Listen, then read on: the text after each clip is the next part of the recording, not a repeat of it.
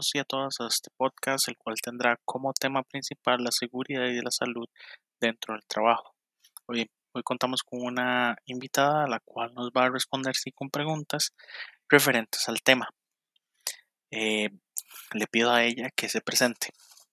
Mi nombre es Marisol Núñez Porras, trabajo para el Ministerio de Educación Pública hace 15 años. Soy docente en la especialidad de Secretariado Ejecutivo en realidad imparto dos especialidades, Secretaría Ejecutivo y Ejecutivo para Centros de Servicios. Muy bien, este, bueno, de nuevo agradecer a, Marisol por estar aquí con nosotros.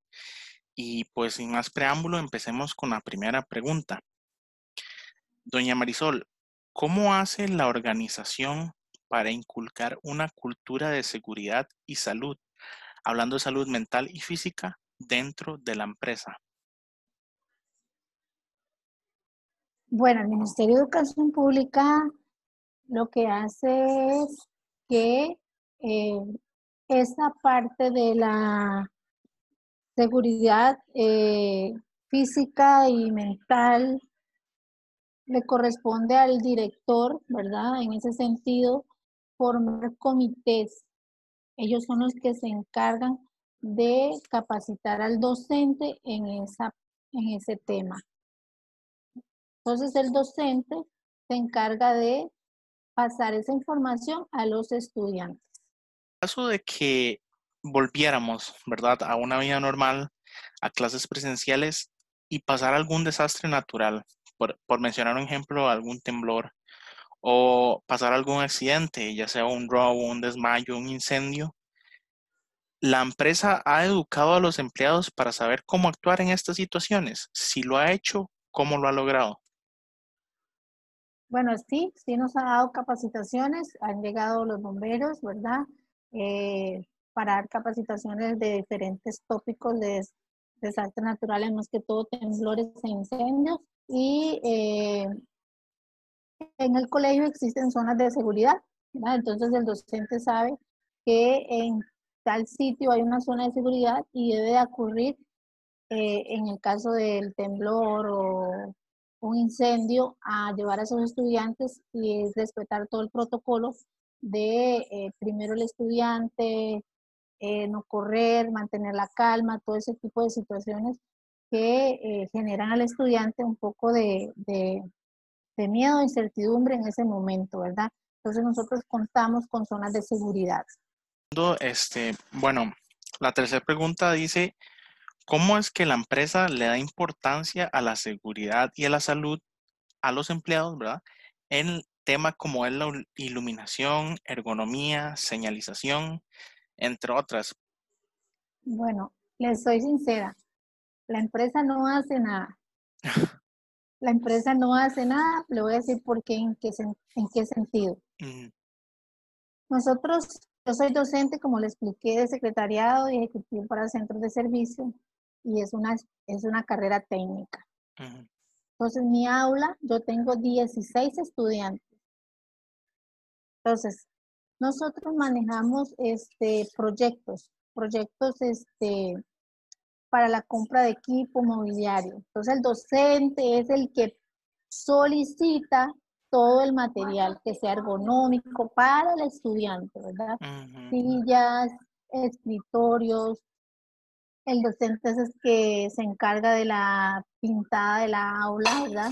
Eh, selecciona los colores más adecuados de acuerdo, ¿verdad? A, a lo que dice, ¿verdad? Que colores claros, que la iluminación no debe ser tan fuerte, no utilizar eh, luz muy amarilla ni muy blanca, ¿verdad?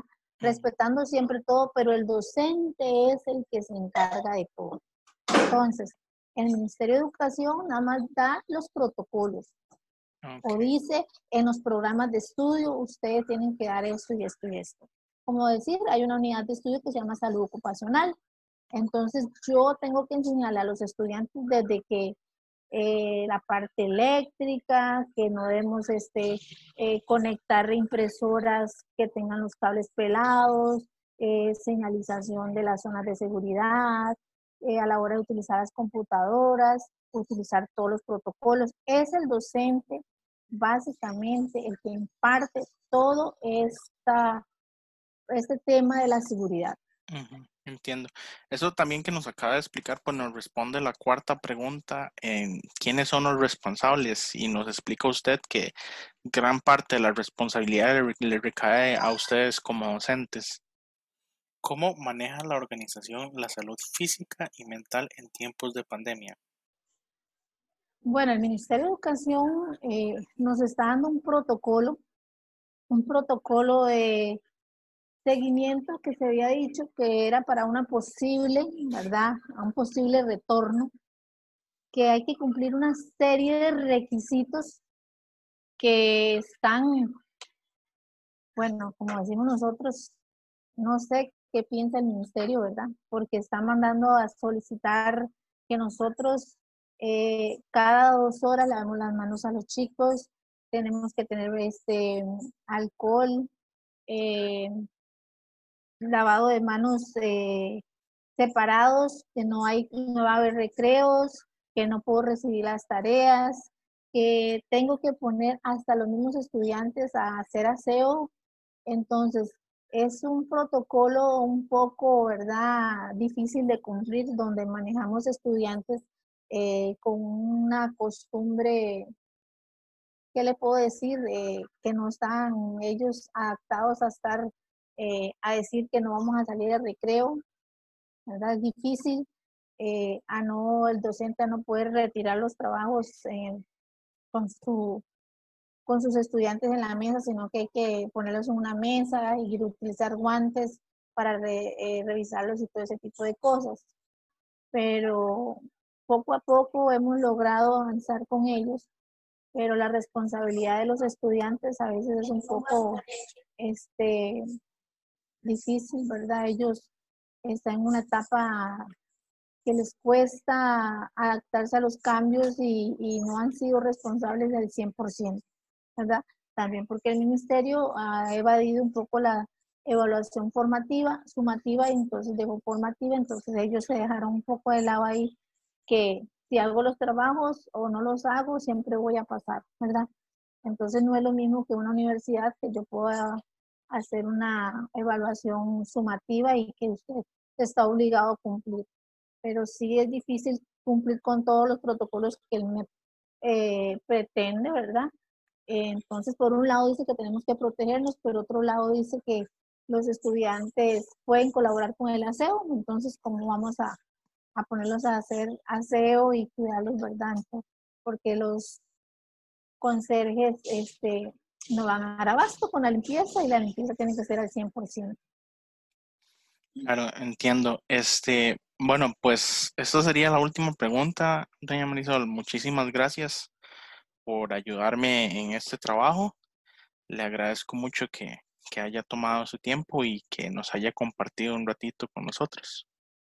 Bueno, para mí fue un gusto haberle este, impartido un poquito de los conocimientos que la empresa implementa. Como le repito, nosotros los docentes somos los encargados de eh, capacitar a los estudiantes en todo este sentido de la seguridad eh, ocupacional o física y mental, como le llamamos también.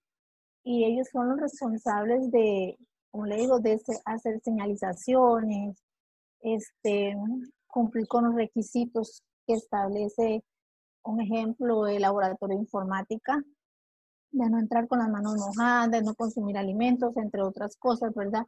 Las señalizaciones, estar preparados en caso de un desastre natural y todo ese tipo de cosas. El docente es el que imparte todo ese tipo de protocolos.